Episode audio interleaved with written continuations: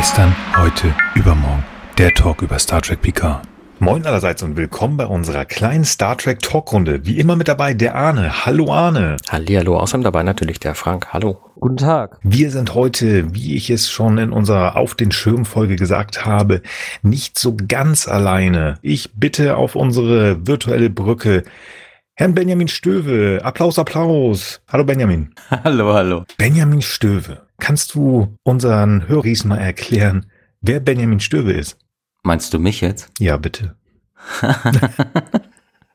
ich äh, stelle mich selten in der, in der dritten Person vor, aber äh, ich würde sagen, Benjamin Stöwe ist ein Star Trek-Fan, seit er irgendwie bewusst lesen und Fernseh gucken und Hörspiele hören kann. Wenn auf all diesen Wegen hat er sich dem Raumschiff Enterprise angenähert und es hat ihn seit seiner Kindheit auf all diesen Wegen auch begleitet und dann in den vergangenen Jahren auch immer mehr dorthin geführt, wo er jetzt jeden Tag zur Arbeit geht, nämlich in ein Synchronstudio. Und deshalb ist Benjamin Stöwe nicht nur großer Star Trek-Fan, sondern inzwischen auch mitbeteiligt an der deutschen Fassung, in dem Fall von Star Trek Discovery und ist damit sehr glücklich, als deutsche Stimme von Hugh Colber, dem wunderbaren Wilson Cruz eben seine Stimme leihen zu dürfen. Genial. Genau. Das ist total genial, ja. Machen wir das jetzt ja. die ganze Zeit so weiter? Nein, nein, nein, nein, nein, nein. nein. Okay. Man muss ja auch einen Einstieg finden und ich habe mir mal was Neues einfallen lassen. Sehr gut, sehr gut. Nein, liebe Höris, ich weiß nicht, ob ihr es gehört habt, aber wir haben Dr. Hugh Culber hier auf unserer Brücke. Wir haben einen Synchronsprecher, aber das ist eigentlich gar nicht einer der Hauptgründe, warum du hier bist. Du hast ein kleines Museum eröffnet auf 17,01 Quadratmeter, ist das richtig? Das ist richtig. Es ist ähm, eben nicht nur dabei geblieben, dass ich das gerne geguckt habe und gerne Geschichten gelesen oder gehört habe, sondern dass aus all dem mit der Zeit eine Sammlung entstanden ist mit lauter Star Trek Devotionalien und ich dann irgendwann in diesem Keller stand mit all diesen Sammelgegenständen, die man da so finden kann oder die man auch selber basteln kann und mir dachte, und das war 2008, es ist irgendwie schade, dass diese ganzen Dinge da in diesem Keller stehen und niemand hat was davon. Ich nicht, aber eben auch sonst keiner. Und dann habe ich eine E-Mail geschrieben an unser Stadtmuseum in Eberswalde. Das ist sehr schön in einer alten Fachwerkapotheke aus dem 17. Jahrhundert untergebracht. Das älteste Haus der Stadt beherbergt das Museum, was ja ganz wunderbar passt und habe denen geschrieben, wie wär's denn, wollen wir nicht jetzt 2008 uns mal Gedanken machen über 2009, denn 2009 ist der erste Schritt auf dem Mond tatsächlich 40 Jahre her. Außerdem ist es von der UNESCO ausgeschrieben, das internationale Jahr der Astronomie. Und es ist der 45. Jahrestag des ersten Drehtages für Star Trek. Und es kommt obendrein 2009 ein neuer Star Trek Kinofilm raus, nämlich der elfte. Alles doch gute Gründe, um sich mal der Frage zu widmen, wie sieht die Zukunft aus und vor allem, wie wird sich Eberswalde auch in Zukunft entwickeln und das Ganze verbunden und ausgehend natürlich vom Star Trek Universum. Und zu meiner Überraschung hat das Museum damals dann relativ schnell geantwortet und hat gesagt, ja, das ist eine super Idee, wir machen das. Und dann haben wir das tatsächlich gemacht und es gab 2009 die erste richtige und vor allem sehr große Star Trek Ausstellung im Museum in der Adlerapotheke in Eberswalde. Und all die Dinge, die bei mir im Keller standen, die wanderten in dieses wunderschöne alte Fachwerkhaus, in diese alte Apotheke, wurden ausgestellt in alten Apothekerschränken und standen vor allem, und das war das Coolste, direkt neben echten Exponaten aus der Stadt- und Kreisgeschichte und bekamen dadurch quasi in so einer Wechselwirkung selbst eine ungeheure Authentizität. Also wenn man plötzlich eben ein Phaser, ein Recorder oder auch die Enterprise neben wirklichen wichtigen, historisch bedeutsamen Exponaten sieht, dann hat das natürlich einen ganz anderen Kontext und wirkt ganz anders, als wenn die Dinge irgendwo relativ neutral stehen. Für mich sind das historisch wertvolle und wichtige Exponate, möchte ich mal dazu auch. sagen. Finde ich auch. Ja, das ist, ähm, das ist schön, dass ihr das sagt. Mir geht das ja im Endeffekt auch so. Und das ist ja die, die Motivation dafür gewesen, die Sachen zu nehmen und irgendwo auszustellen. Und äh, wäre für mich auch immer die, der Grund zu sagen und jeden zu ermutigen, das, was er hat und vielleicht gesammelt hat oder macht, in irgendeiner Weise zu teilen. Und heute geht das ja ganz wunderbar. Ihr habt diesen tollen Podcast hier. Das war 2009 alles, alles noch nicht so weit. Heute sind wir da, glaube ich, alle noch viel mehr vernetzt, auch wenn es natürlich Podcasts auch schon 2009 2009 gab und damals auch die Idee entstanden ist, beziehungsweise dass die Geburtsstunde auch fürs Raumschiff Eberswalde war. Denn wir haben uns gedacht, für alle, die nicht nach Eberswalde kommen können, um sich die Ausstellung anzugucken, wäre es doch cool, wenn die auf irgendeiner anderen Weise daran teilhaben könnten. Und für die gab es dann Raumschiff Eberswalde den Hörspiel-Podcast und für jeden Ausstellungstag gab es eine kurze Hörspielfolge. Kurz deshalb, weil diese ganzen Hörspielfolgen als Logbucheinträge produziert worden sind. und so besteht diese erste Staffel aus 144 kurzen, aber eben alles in allem eine zusammenhängende Geschichte erzählenden Logbucheinträgen. Und inzwischen gibt's von diesen Logbucheinträgen über 500 und alles in allem sieben Staffeln Raumschiff Eberswalde und all das ist damals entstanden und diese, diese Ausstellung und Nils, jetzt komme ich gleich zu der Antwort, wie das alles da in den Keller kommt. Diese Ausstellung ging dann 2009 noch nach Morgenröte Rautenkranz ins Vogtland, da wo Sigmund Jähn herkommt, der erste Deutsche im All. Und dann fand sich nach 2010 kein weiterer Ausstellungsort. Und die ganzen Dinge landeten wieder wunderbar verpackt bei uns im Keller. Und dann hat's noch zwei Jahre gedauert. Und dann hatte ich meine Familie so weit, dass die gesagt haben, okay, Du kannst da in dem Keller machen, was du möchtest. Dafür bleibt aber bitte das übrige Haus frei von Star Trek. Aber den Keller, den hast du und so ist das 1701 Museum entstanden. Tatsächlich in einem Raum, der, der wirklich 17,01 Quadratmeter groß ist. Wer sich das Raumschiff Eberswalde mal anschauen möchte, also dein 1701 Museum, kann auf der Homepage Nein, Arne sagte mal, ich soll, glaube ich, mal Website sagen. Homepage ist nur die erste Seite von der Website. So, ja, ich, kenn, ich bin ein alter Mann, ich kann mir das nicht mehr. Ja, früher nannte man alles Homepage, da gab's aber auch noch nicht mehr. Ja, komm du mal in mein Alter. ähm, da habt ihr euch die Arbeit gemacht, tatsächlich einen virtuellen Rundgang zu machen. Das heißt, liebe Hörer, wenn ihr Bock habt, dann besucht die Seite mal und lauft doch einfach beim Benjamin mal durch den Keller. Ich frage mich noch immer, ist man einfach verrückt oder kriegt man sowas alles zusammen geschenkt und äh, man kriegt das äh, irgendwo her oder hat sich das wirklich über Jahrzehnte zusammengesammelt? Benjamin. Nee, das hat sich, das hat sich über, über Jahrzehnte zusammengesammelt und 2008, 2009 war einfach, einfach der perfekte Moment. Also ich hatte, klar, also ich war ja gerade dem, dem Jugendalter irgendwie entwachsen oder, oder war halt irgendwie Anfang oder Mitte 20 und, und hatte noch all das, was man halt in den Jahren oder Jahrzehnten, wenn man sich für Star Trek interessiert hat, so hatte, hatte die ganzen Actionfiguren und hab das auch alles mit einer gewissen Hingabe und Leidenschaft dann auch komplettiert und gesammelt und habe dann aber auch in Vorbereitung für diese Ausstellung gemerkt, dass man dann natürlich noch mal ganz anders darauf gucken muss und dass es dann vielleicht doch nicht so reizvoll ist für die Besucher, die da kommen, sich 20 Varianten vom Tricorder anzugucken. Also das wird für einige interessant sein, aber eben auch jetzt nicht nicht für die Masse. Man möchte ja auch niemanden verschrecken und deshalb ist das, was jetzt im, im Keller da ausgestellt ist und was da zu sehen ist, ist im Prinzip so ein Best-of aus all den Dingen, die mal meine Sammlung waren. Und ich habe auch vieles, vieles verschenkt, vieles weggegeben oder verkauft und habe aber alles behalten, was mir irgendwie geholfen hat, als ohne mich da jetzt überhöhen zu wollen, aber man ist ja dann am Ende irgendwie doch der Kurator dessen, was da ausgestellt wird. Und als, als Kurator war meine Idee einfach zu gucken, was hilft mir dabei, die, die Star Trek-Geschichte zu illustrieren. Und das konnte eben alles sein, von Zeitungsausschnitten über Spielzeugfiguren oder eben bis hin, woran ich dann im, im späteren Verlauf großen Gefallen gefunden habe, zum Beispiel bis hin zu den Masken. Und nun ist der Raum auch so klein, dass da keine, keine großen Modelle Platz finden, aber es gibt tatsächlich auch Originalmodelle und ansonsten habe ich über die Jahre fantastische Modellbauer kennengelernt, die wirklich sehr schöne, sehr, sehr kleine, sehr detailgetreue Modelle gebaut oder nachgebaut haben.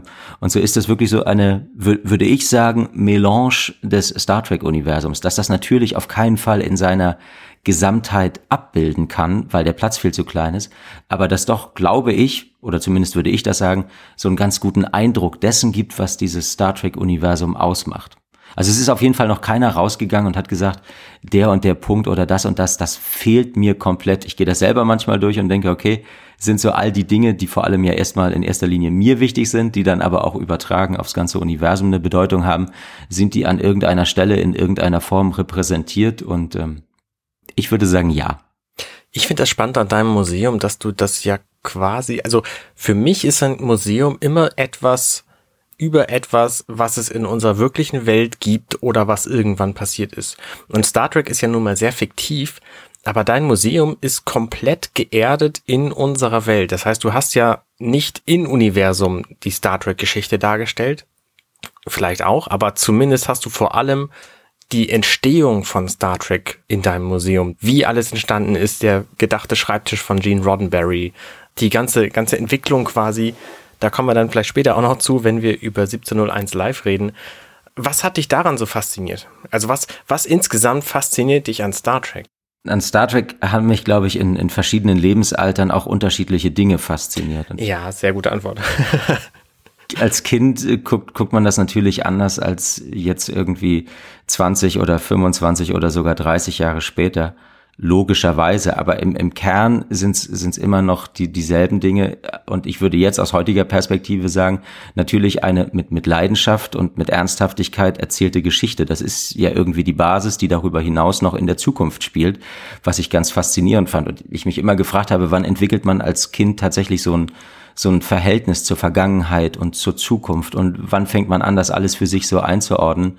Und aus meinem Erleben mit Star Trek würde ich sagen, offensichtlich relativ früh, weil mich hat schon sehr früh fasziniert, was sein wird und eben wie das aussehen wird, was vielleicht auch außerhalb meiner eigenen Lebensspanne stattfindet. Und diese regelmäßige Reise, die die Enterprise mir da ermöglicht hat ins 23. oder 24. Jahrhundert, war ein, ein unglaublicher Anlaufpunkt für mich und gleichzeitig ein fantastischer Ausgangspunkt für all die Dinge, die sich daraus entwickeln können und all die Dinge, die man dann mit, mit Freunden oder mit der Familie oder wie auch immer spielen kann. Und so war Star Trek für, für mich eigentlich immer so der, der Ausgangspunkt für, für ganz viele Dinge, die so darüber hinausgehen. Und das werden ja viele kennen und nachvollziehen können, die sich verkleiden, die Geschichten schreiben oder die Musik komponieren oder sich in welcher Weise auch immer irgendwie mit diesem Universum auseinandersetzen. Und das ist das Schöne. Es hört ja nicht auf, wenn der Abspann läuft, sondern jeder nimmt irgendwas daraus mit und macht was eigenes daraus weiter. Und ich glaube, das ist das, das wahre Star Trek Erlebnis.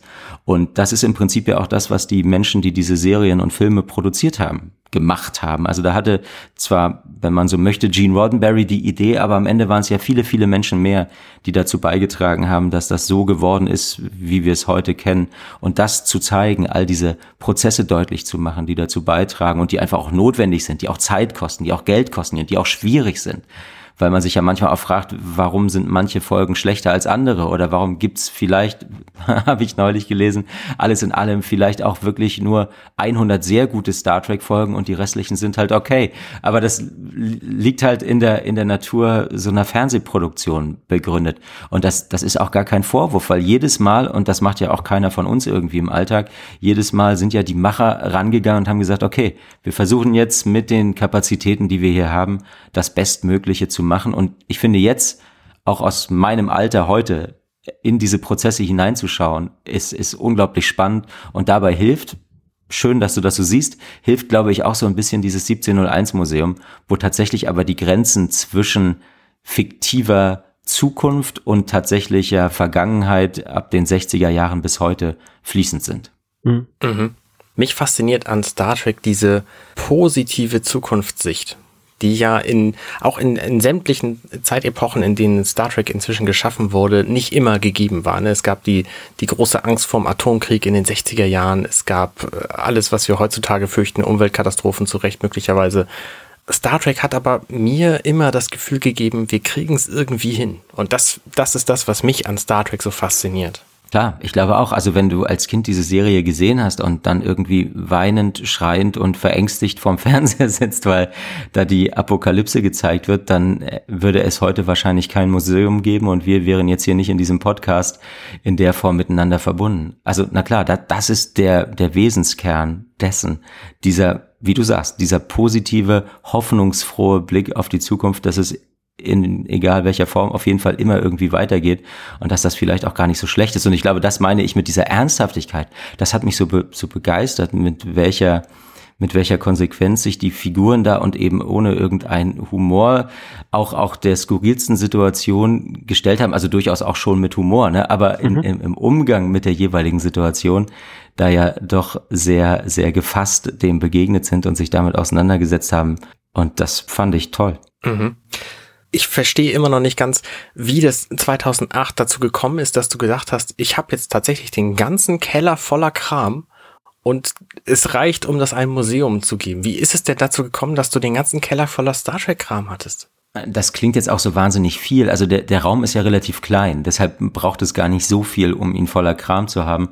Und 2008 war auch jetzt noch so eine Phase, wo ich auch getrieben durch äußere Einflüsse irgendwie der Meinung war, ich müsste zu allem die Verpackung aufheben. Und das ist so in etwa das Erste, was ich über Bord geworfen habe, als ich dann der Kurator dieser Ausstellung wurde.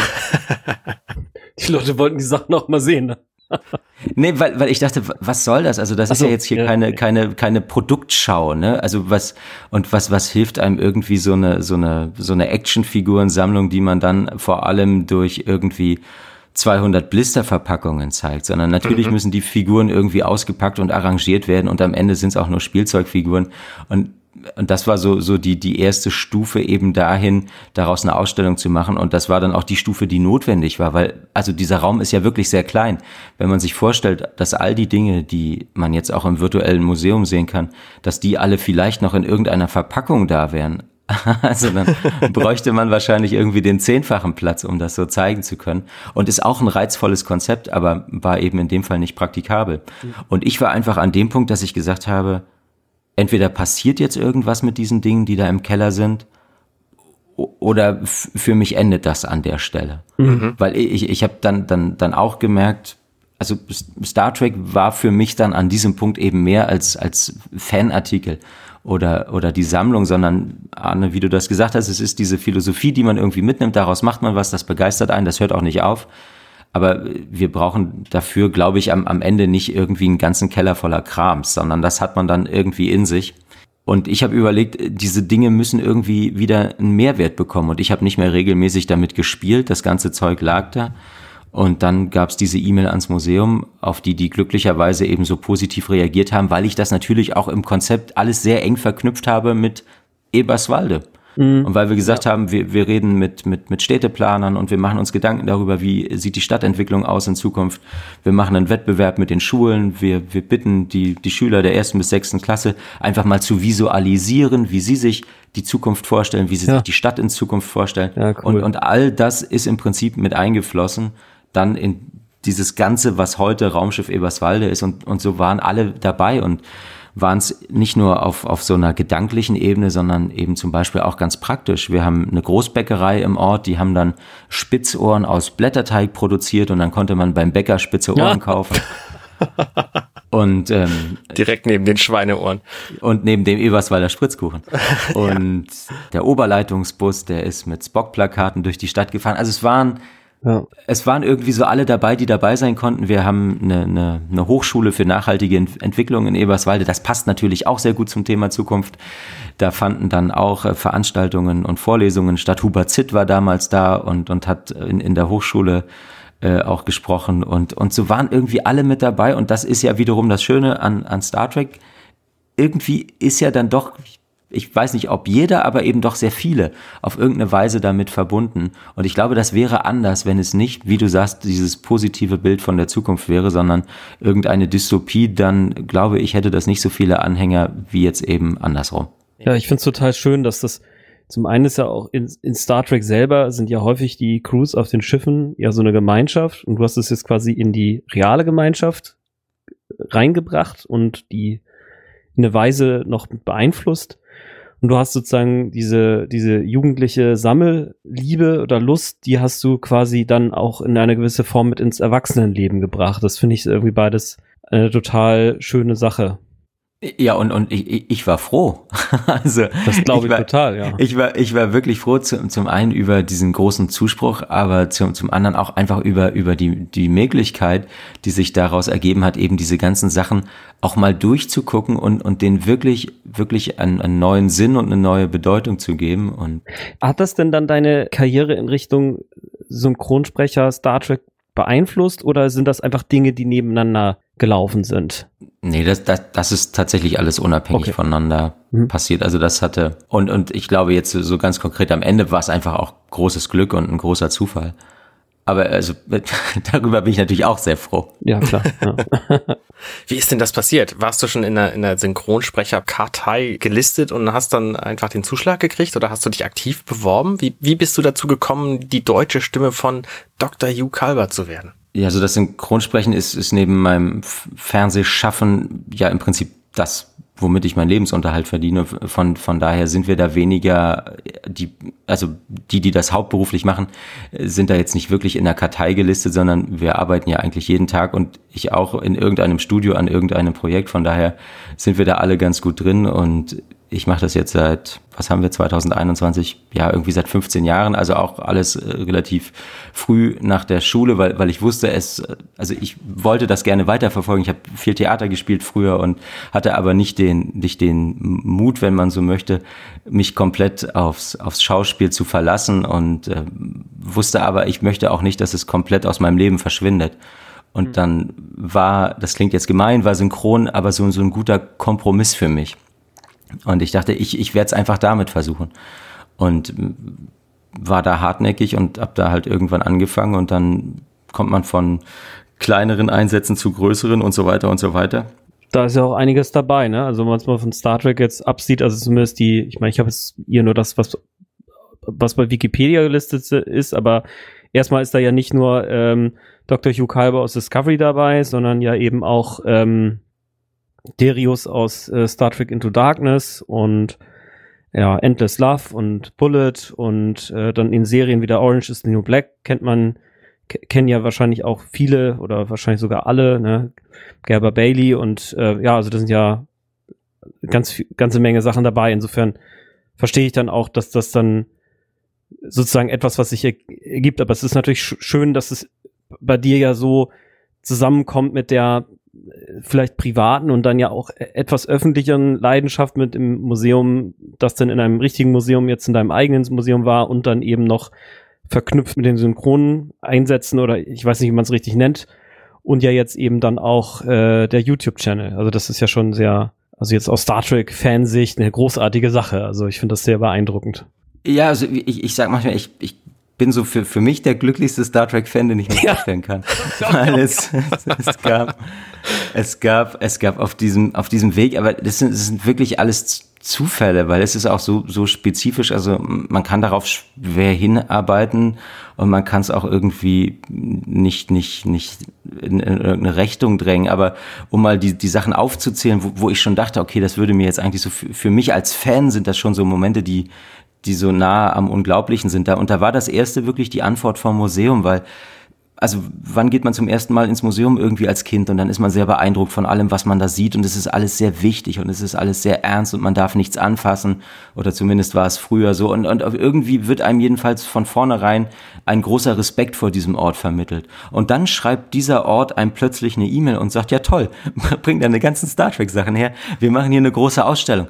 Und ja, du, du möchtest unten ins Erdgeschoss, möchtest du so, so richtig Kies reinkippen und so eine Mondlandschaft nachbauen, ja super, mach das. Ja. Und ich dachte, Leute, das ist ja Wahnsinn. Und irgendwann haben die gemerkt, dass ich äh, nicht nur die Vor- und Nachmittage da verbracht habe, sondern einfach wirklich sehr viel Zeit in die Vorbereitung investiert habe. Und dann haben die mir den Schlüssel zu diesem Museum gegeben. und man denkt, es kann doch alles nicht wahr sein. Ich habe jetzt hier Ehrlich? diesen Schlüssel und und also wir wir wohnen in Eberswalde nicht nicht weit weg davon und ich konnte da morgens irgendwie um fünf runtergehen und dann an in Anführungsstrichen meiner Star Trek Ausstellung weiterarbeiten und es war einfach ein ein unglaubliches Gefühl und als das dann ja auch immer weiter Richtung Eröffnung ging, die ja auch gekoppelt war an den Filmstart von von J.J. Abrams erstem Star Trek Film und dann zum Beispiel auch das Fernsehen sich anmeldete und, und mhm. sagte, ja, wir finden das spannend, was ihr da macht. Wir würden gerne die Eröffnung äh, live übertragen und würden davon gerne live berichten.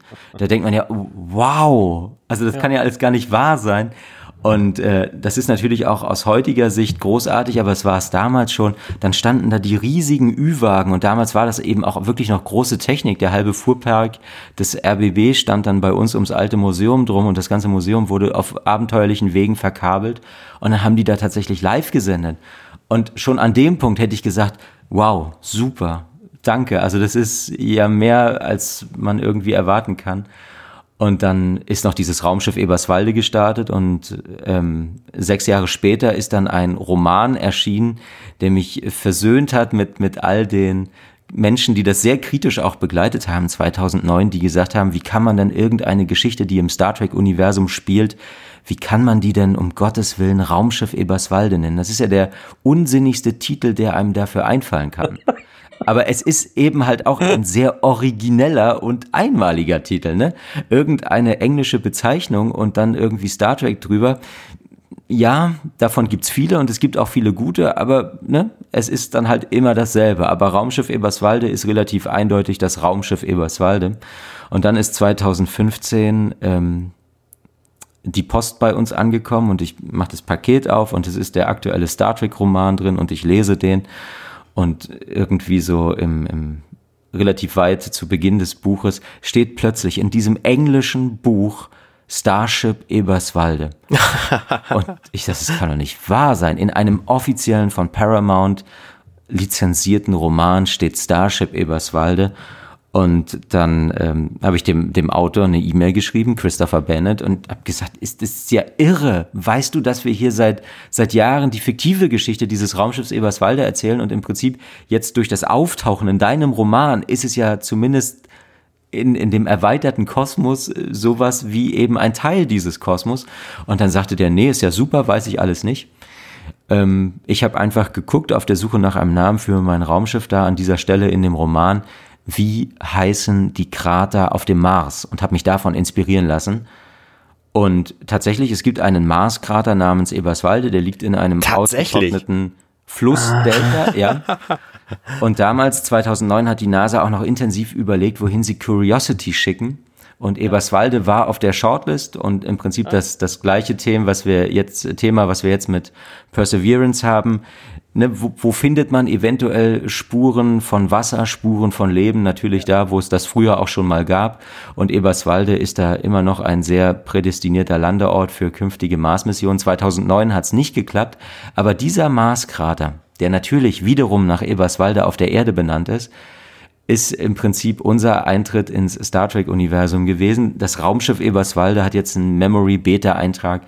Es gibt ja diese Eagle Moss Modellreihe, da gibt es diese Schiffe der Warp-Delta-Klasse.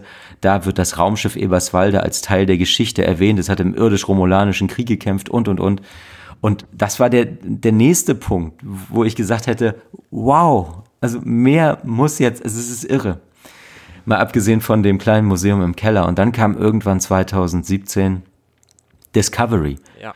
Und ich habe natürlich intensiv verfolgt, wie wahrscheinlich wir alle, was da passiert, wie es passiert und vor allem, wer da, wer da Teil der Besetzung sein wird. Und klar, also ich arbeite ja jeden Tag irgendwie in dieser Synchronbranche, habe mir das alles irgendwie angeguckt und dachte, ha, die sind entweder alle zu jung oder zu alt. ich würde mich da, ich würde mich da auf keinen, also ich würde jetzt bei keinem sagen, okay, das ist jetzt irgendwie Benjamin, sondern das, ne, das ist alles so, ja, und dachte, es ist aber auch egal. Ich hatte vorher bei, bei Star Trek Into Darkness begonnen, so ein bisschen zu beraten für, fürs deutsche Dialogbuch und da waren tatsächlich meine, meine ersten Takes für Star Trek bei diesem Kinofilm, was auch schon super war. Wir haben den äh, zur Premiere gesehen, da waren sie alle da, wir waren am Potsdamer Platz in Berlin, es gab so einen dunkelblauen Teppich statt eines roten, weil der Film ja Into Darkness hieß und, und dann da im, im Kino zu sitzen und irgendwie diesen Film zu sehen, den Abspann zu sehen, im Beisein vieler Menschen, die da mitgewirkt haben ja. und dann am Ende wirklich sitzen zu bleiben bis zum Ende dieses Abspanns. Und dann kommen wir ganz am Schluss, das letzte sind ja die Synchronsprecherinnen und Sprecher. Und das war wiederum so ein Moment, also ich, ich kann eigentlich von Star Trek gar nichts mehr erwarten. Und dann kam eben 2017 und ich war bei, war bei einer, bei einer anderen Produktion und kam aus dem Studio raus und wir waren fertig mit den Aufnahmen. Und dann lag bei dem Regisseur lag ein ganz dünnes Heftchen auf dem Tisch, so vielleicht fünf, sechs, sieben Seiten. Und da stand relativ groß drauf Green Harvest. Und alle, die sich damals damit beschäftigt haben, wissen, der Tarntitel für Discovery war und ist Green Harvest. Und ähm, es spricht nicht für diesen Tarntitel, dass alle wissen, die sich dafür interessieren, was sich dahinter verbirgt. Und so fragte ich also auch diesen Regisseur, du sag mal, hier, Green Harvest, ähm, ist das ist das zufällig was, was, was im Weltraum spielt? Und er meinte, ja, wieso? Und auch noch, auch noch in der Zukunft? Ich sagte, ja. Sag ich, na ja, ich interessiere mich sehr für den Weltraum und für die Zukunft und also vielleicht, also wenn eventuell, ich könnte da irgendwie, wenn ihr da Unterstützung braucht oder irgendwas, ähm, Weltraum und Zukunft sind im Prinzip meine Themen. Und das, ja. das war, das war so ein bisschen der, der Ausgangspunkt und dann ähm, bekam ich, weiß ich nicht, anderthalb Monate später einen Termin und, und relativ kurz ein Termin über, ich, ich glaube auch wirklich nur 10 oder 15 Minuten für eben Green Harvest und dachte schon, ja super. Also ne, dabei sein ist ja alles egal in, in welchem Umfang. Und bin dann da eben hin und habe dann erst vor Ort entdeckt, beim Lesen der Dispo, wie wir sagen, also dessen, was so die Aufnahmen für den Tag regelt, wo alle draufstehen, die da beteiligt sind und bestellt sind, um die jeweiligen Rollen einzusprechen, dass da tatsächlich mein Name hinter dem Rollennamen von Hugh Colber stand. Und ich dachte, das kann doch alles nicht wahr sein. und dann, dann kam irgendwann der Regisseur raus und sagte, ja Mensch, du hast ja gesagt hier Weltraum und Zukunft, das würde dich interessieren ähm, wir machen das jetzt hier und ähm, das ist, ist am Anfang ist das alles noch sehr überschaubar, wird dann mehr und mehr und also du, du bist so der, der, der, der Schiffsarzt und dies und das und jenes und ich saß so da und dachte, ich weiß das doch alles schon. Ich habe mich doch in den vergangenen Wochen und Monaten intensiv damit beschäftigt. Ich, ich, ich weiß das, was man wissen kann über diese Rolle. Ich, ich weiß alles über den, den, den Schauspieler, über Wilson Cruz. Und, und seid, seid ihr wahnsinnig, mir das nicht vorher zu sagen? Also ich, ihr könnt mich doch, ich komme hier einfach her, ahne nichts und, und lese das hier und, und das war wirklich der Moment, wo ich zum, zum ersten Mal nach, nach vielen Jahren und langer Zeit wirklich wieder in diesem Studio stand und, und wirklich richtig nervös war. Weil, weil ich, das musste ich denen dann auch erzählen und musste sagen, wisst ihr, ich gucke diese Serie und kenne diese Serie, seit ich ein Kind bin. Und seit ich ein Kind bin, gucke ich sie bis zum letzten Frame, bis zum allerletzten Moment des Abspanns, einfach auch weil die Musik so super ist. Ja. Und der, und der Abspann endete immer damit, dass ganz am Schluss stand, deutsche äh, Bearbeitung, Arena Synchron Berlin. Und nun ist das eine Firma, für die ich schon lange arbeite, mhm. aber eben noch nie in, in dem Kontext und noch nie für eine Star Trek Produktion. Und das habe ich denen damals erzählt, wie euch jetzt heute. Da in diesem Moment zu stehen, bei der Arena Synchron in Berlin, mit all der Star Trek Vergangenheit, die diese Firma mitbringt, mit all der Star Trek Vergangenheit, die ich mitbringe, das so zueinander kommen zu sehen, war einfach ein unglaublicher Moment. Und dann da zum ersten Mal, und so arbeiten wir ja, Wilson quasi zu hören, zu sehen und gleichzeitig aber auch zum ersten Mal was aus einer neuen Star Trek Serie zu sehen. Könnt ihr euch vorstellen, was das für eine Reizüberflutung war? Ich glaube, ich kann nicht. Ich habe aber eine andere Frage. Ja. War das cool oder war das doof, dass du die Serie auf diese Weise zum ersten Mal gesehen hast? Denn ich nehme an, du hast sie ja vorher nicht zu sehen bekommen, oder? Bis du deine, deine Stimme eingesprochen hast. Nee, natürlich, natürlich nicht. Also es gibt manchmal, manchmal Kinofilme, wo das also auch vom, vom Zeitaufwand ja überschaubarer ist, wenn man sich das anguckt. Aber jetzt im Fall von Discovery lagen ja auch noch gar nicht alle Folgen vor, sondern das wird dann so Stück für Stück bearbeitet. Und ähm, mir wurde das, das Wesentliche erklärt und ich habe alles, was ich wissen musste, auch gesehen. Und, und von daher nimmt es nicht so viel von, von der Überraschung, weil am, am Ende kennt man ja im Wesentlichen doch nur die eigenen Szenen. Ja. Und wenn man dann irgendwie so zwei oder drei Wochen daran arbeitet, also so ging es mir jetzt wirklich bei der, bei der dritten Staffel auch, also vieles vergisst man dann einfach auch wieder. Und, und wir ja, okay. haben an der dritten Staffel haben wir irgendwie über ein halbes Jahr aufgenommen, was, was wunderschön war, weil man kann irgendwie so eine ganze Staffel, wenn die halt komplett schon vorliegt, dann kann man die auch in zwei Wochen aufnehmen und dann geht es wirklich alles sehr, sehr schnell. Aber so war im vergangenen Jahr wirklich eigentlich jeder dieser Termine immer irgendwie, nicht irgendwie, war jeder dieser Termine was ganz Besonderes. Mhm. Und über diesen langen Zeitraum, das war der positive Nebeneffekt, war es aber auch so, dass ich vieles wieder vergessen habe und dann, dann kann man die Sachen doch relativ unvoreingenommen äh, gucken und, aber ja, also natürlich hat Discovery auf diesem Weg bei mir nochmal einen ganz besonderen und anderen Stellenwert als als die anderen Serien. Ja.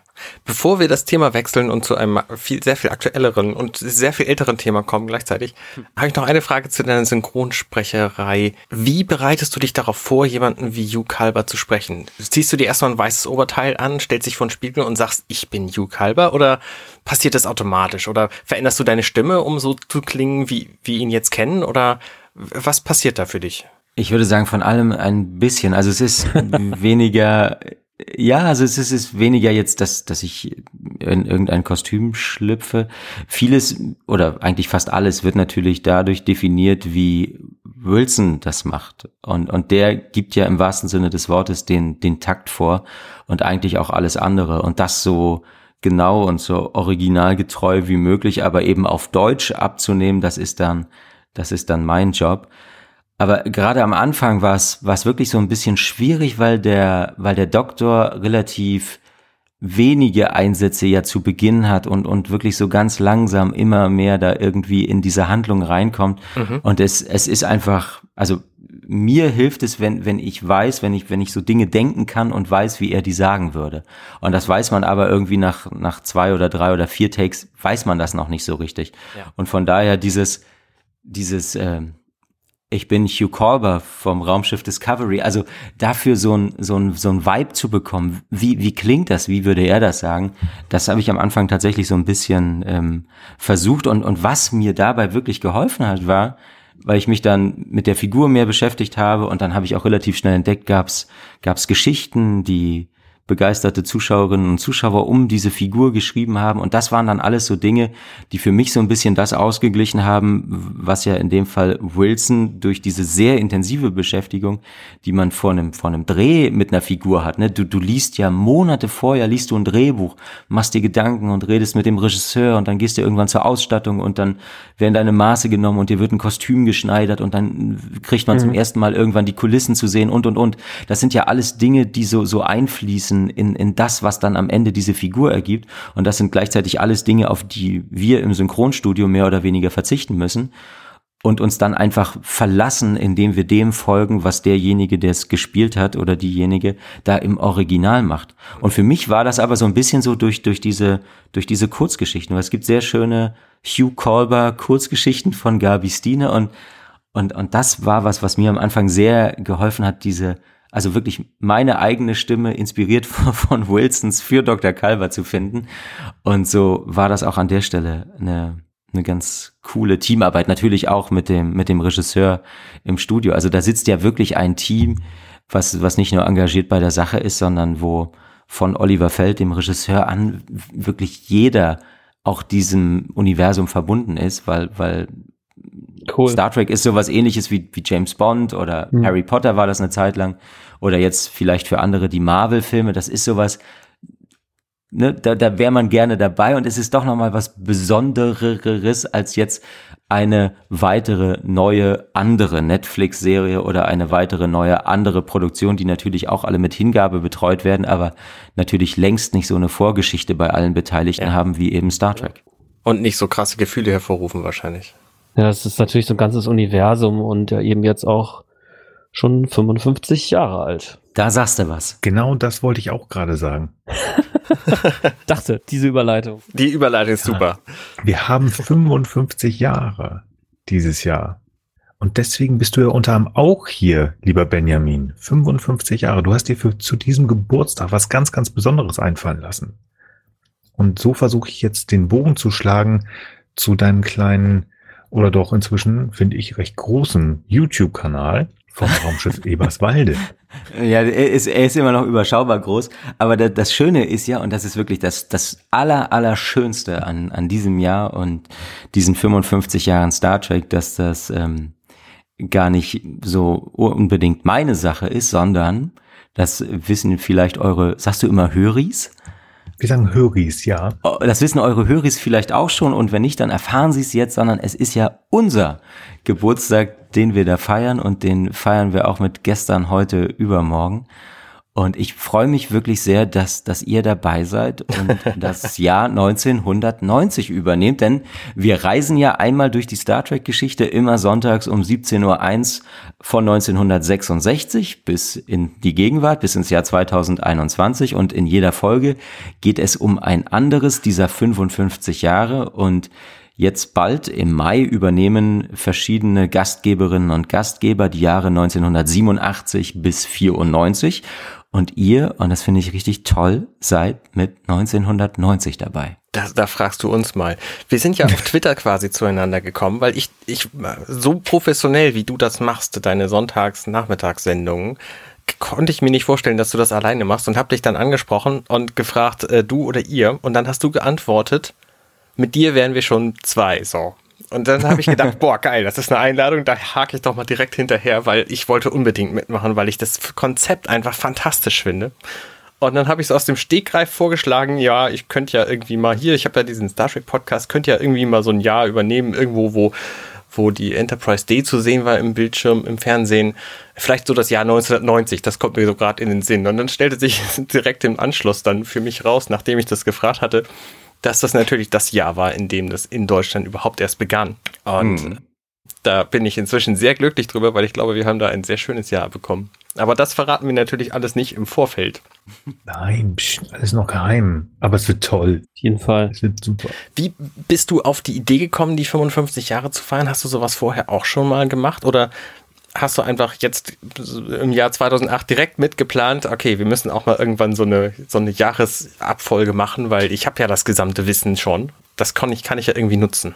Nein, so, es, es gibt keinen kein Masterplan fürs Raumschiff Eberswalde und ich, ich glaube, also das ist auch natürlich alles irgendwie pandemiebedingt. Also es gibt im, im 1701 hm. Museum normalerweise, ja, also es ist, es ist nicht regulär geöffnet, sondern es, es gab, solange das ging und zum letzten Mal war das im Januar 2020 der Fall, gibt es Star Trek Wochenenden und dann kommen meistens so um die 100 Leute und weil natürlich diese Menschen in der Zahl keinen Platz in diesem kleinen Keller haben, kommen die in acht Außenteams und dann sind diese acht Außenteams entsprechend klein, halt so meistens 10, 12, 13, 14 Leute, halt so wie es jeweils aufgeht.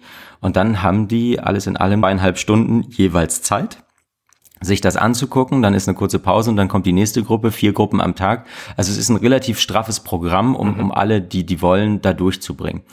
Und dann gab es auch immer schon Veranstaltungen zu besonderen Anlässen. Also wir haben zum Beispiel die, die Mondlandung. Jetzt waren es ja dann äh, 50 Jahre. 50 Jahre Mondlandung haben wir 2019 gefeiert oder wir haben auch schon den 50. Star Trek Geburtstag 2016 gefeiert. Aber das waren eben immer Veranstaltungen, die wirklich vor Ort stattfanden und dann kamen mal eben doch 30 oder 40 Leute und dann war es wirklich sehr voll bei uns im Wäschekeller. Ähm, und ja. das sind ja alles Dinge, die nicht, nicht gehen. Und so ist im vergangenen Jahr so peu à peu ein, ein Umgang, wie wir ihn ja alle gefunden haben, mit dieser Pandemie entstanden und das eben auch auf, auf der Ebene dieses 1701 Museums. Und das erste, was wir gemacht haben, war ein, ein Livestream und dann haben auch viele gesagt, ah, das ist ja schade, weil es lebt ja doch sehr vom persönlichen Besuch. Und dann dachte ich, ja, aber ihr, ihr werdet hier leider nie so sieben Stunden am Stück verbringen können, weil dann kommen schon die nächsten. So, so viel Zeit ist leider gar nicht. Mhm. In diesem Livestream hatten wir die Zeit über diesen Livestream mhm. hat sich dann der Kontakt zu jemandem ergeben, der sich spezialisiert hat auf eben diese 360-Grad-Fotografie. Die Basis ist für dieses virtuelle 3D-Museum, was man sich jetzt angucken kann. Was ganz Und fantastisch ist. Super, ja. Ich habe schon gesagt, Leute, guckt euch das an, das ist bombastisch. Ich wollte mir mal ein Wochenende dafür Zeit nehmen. ja, ich glaube, man, man, kann da, man kann da so ein bisschen Zeit verbringen und ich war immer gespannt, ob, ob die Menschen, die da mal drin waren, dann eher weniger oder mehr Interesse haben, ins echte Museum zu kommen. Also von mir kannst du hören, ich habe auf jeden Fall viel mehr Bock, jetzt ins echte Museum zu gehen. Ja, absolut. Da bin ich auch dabei. Also du kommst nicht drum herum, nicht nur auf dem Bildschirm, irgendwann stehe ich bei dir vor der Tür. ja, bitte, bitte, unbedingt, unbedingt tut das. Also es ist eben an, an 360 Tagen im Jahr wirklich ein ganz normaler Keller und so wie man es jetzt auch virtuell sehen kann, ist es dann zu diesen speziellen Star Trek Wochenenden eben aufgebaut und alle, die in dem Haus wohnen, verzichten dann auf die Nutzung ihres Kellers. Ähm, und in diesem Jahr, wo wir eben, glaube ich, auch jetzt bis September keine, keine größeren Veranstaltungen, schon gar nicht mit vielen Menschen auf sehr engem Raum machen können, ist das im Prinzip mit den 55 Jahren und 1701 Live die, würde ich sagen, natürliche Fortsetzung eben dieses quasi Pandemieprogramms, weil solange ich da alleine im Keller sitze, ne, da kann ja nichts passieren. Und dann werden wir als, als Höhepunkt dieser, dieser 55-teiligen Reihe ja auch noch eine, eine richtige Geburtstagssendung für den 8. September produzieren, für den Tag, an dem vor 55 Jahren die erste Folge lief. Mhm. Und das ist einfach jetzt wirklich das, das Schönste, was ich in den vergangenen Tagen und Wochen und auch mit euch, aber eben auch mit vielen anderen Menschen aus, aus dem ganzen Land erfahren habe, wie, wie, groß die Begeisterung für Star Trek ist. Und zeitweise hatte ich schon das Gefühl, ich wäre irgendwie Vorsitzender von einem Star Trek Fanclub oder so, weil so viel, so viel Post ankommt und, und so viele Menschen so viele verschiedene und sehr schöne Ideen haben und das jetzt alles irgendwie zusammenzubinden und eben in diese Form entweder der 1701 Live-Sendungen zu bringen oder als Teil für die Jubiläumssendung zu planen. Also es fühlt sich wirklich so an und vielleicht geht's euch ja auch so ein bisschen so, als würden wir wirklich diesen 55. Geburtstag ähm, feiern und ihn vor allem gemeinsam feiern und das finde ich ganz fantastisch. Ja, es, für mich fühlt es sich jedenfalls so an. Ich habe mir das fest in meinem Kal wie heißt das Kalender Terminkalender eingeplant, sonntags abends, nachmittags um 17.01 Uhr deinen Stream zu gucken. Es ist auch, es ist ja nicht nur so, dass wir dich sehen, wie du extrem spannende Dinge erzählst, sondern es läuft ja parallel ein Chat in deinem YouTube-Kanal. Und das finde ich auch fantastisch, weil ich darüber ganz viele tolle Leute kennengelernt habe, mit denen ich, ähm, äh, vielleicht kurzer Spoiler hier, mit denen ich demnächst einen neuen Star Trek Podcast plane, zum Teil. Ach nein, das ist ja toll.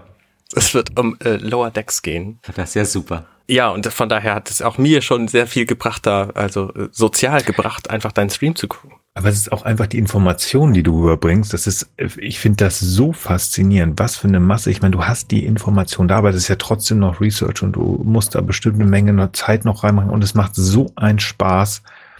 Auch wenn es, ähm, also bei mir ist so ähm, 17.30, 18 Uhr die Zeit, wo meine Tochter ins Bett geht. Das heißt, ich schaffe das nicht so ganz häufig, live dabei zu sein.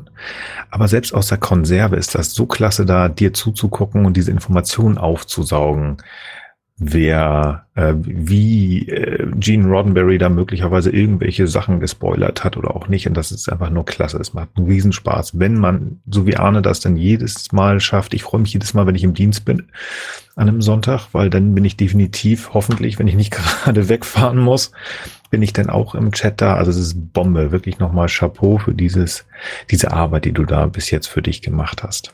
Nur für unsere private Zeitplanung hatte das ja auch schon Einfluss. Wir haben beispielsweise nach der Folge zu dem Jahr, in dem Star Trek 1 herauskam, da haben wir dann direkt den Film geguckt, dann auch nochmal.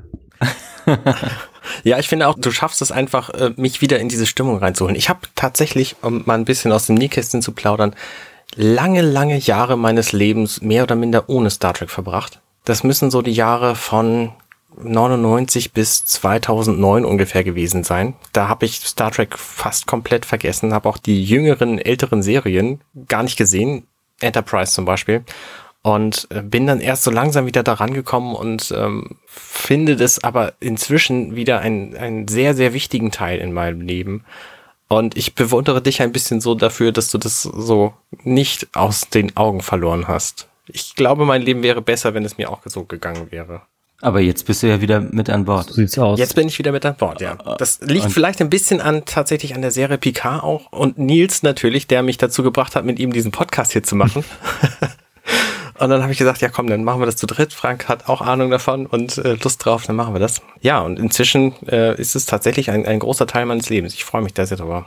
Ich finde das auch sehr spannend, gerade dass wir auch das Jahr 1990 machen dürfen, finde ich halt genial, weil ich mir ziemlich sicher bin, dass ich zu dem Zeitpunkt auch das dann als, ja, wahrscheinlich noch halber Hosenmatz dann auch geguckt habe. Ich erinnere mich auf jeden Fall auch noch an TOS eben davor und das ist dann aber ein deutlicher Quantensprung eben in, ja, CGI ist es ja glaube ich nicht, aber an Effekten und an Charakter und so weiter. Also das meine ich da schon und äh, äh, gemerkt zu haben und deswegen bin ich da sehr, sehr glücklich und gespannt drauf, was wir uns da dann noch erzählen werden, denn was ich an Star Trek auch immer so toll finde, ist, also wir gehen ja in dem Podcast häufig dann auch Folgen durch und äh, reflektieren dann eben die Folgen und die Gedanken und dadurch ist es eben so, dass man eigentlich immer nochmal auf neue Dinge kommt auf die man alleine so gar nicht gekommen wäre. Und da ist es dann, dass die Gemeinschaft eben so, ein, so einen mehrfachen Wert hat. Also die, die, das gemeinsame Phantom, das Lernen über neue Details und dann natürlich aber auch äh, eben mehr noch über das, was, was vielleicht gemeint ist oder was, was eben in uns resoniert durch die Geschichten, die da erzählt werden. Also ich finde es sehr, sehr faszinierend und dass es jetzt sozusagen sich auch noch in unserem Leben dadurch darstellt, dass wir jetzt bei einem so tollen Projekt mitmachen dürfen, das finde ich auf jeden Fall ganz großartig. Ich glaube, damit haben wir erstmal alle Themen abgehandelt, die wir akut abhandeln wollten. Benjamin, ich überlasse dir nochmal das Feld, um zu sagen, was sich unsere Höris denn alles angucken mögen, was du ihnen empfehlen willst. Vielleicht hast du ja spontan eine, eine gute Idee für ein Buch oder möchtest deine eigene Seite nochmal nennen, das werden wir sowieso verlinken. Oder hast einfach ein Mantra, was unsere Höris sich nochmal ins Gedächtnis rufen sollten. Bitteschön. Ich würde einfach sagen, alle, die Lust haben, mit uns gemeinsam 55 Jahre Star Trek zu feiern, sind herzlich eingeladen. Es wird eben pandemiebedingt keine, keine richtige Party sein, aber ihr habt ja jetzt schon so ein bisschen angedeutet, was uns 1990 erwartet und der Kalender endet ja nicht mit 1990, sondern er geht weiter bis 2021 und wir haben auch darüber hinaus tolle Gastgeberinnen und Gastgeber, zum Beispiel zwei ähm, aus unserer Perspektive doch recht junge Menschen, die ihr Geburtsjahr zum Beispiel übernehmen werden, das Jahr 1999. Wow. Weil, weil, weil ich mir immer dachte, also wir, wir sind, wir sind alle ja im, im perfekten Alter noch so dazugekommen, wo, wo es die Originalserie gab und die nächste Generation so in den Startlöchern stand, da konnte man das alles noch entspannt konsumieren. Wenn wir jetzt Anfang des Jahres haben wir ja die 800. Star Trek Produktion. Wahnsinn, ja. Gefeiert. Also wenn, wenn man das so sieht als, als junger Mensch und dafür sind die 99 Geborenen eigentlich auch schon wieder zu alt. Ne? Aber dann ist man ja konfrontiert mit einer unglaublichen Fülle und mit einer unglaublichen Komplexität dieses fiktiven Universums. Wie, wie packt man das überhaupt? Wo ja auch unsere reale Welt mehr als genug Hürden und Herausforderungen bietet, als dass man sagt, das ist ja schon irgendwie was, was man mal erstmal alles begreifen und verstehen muss.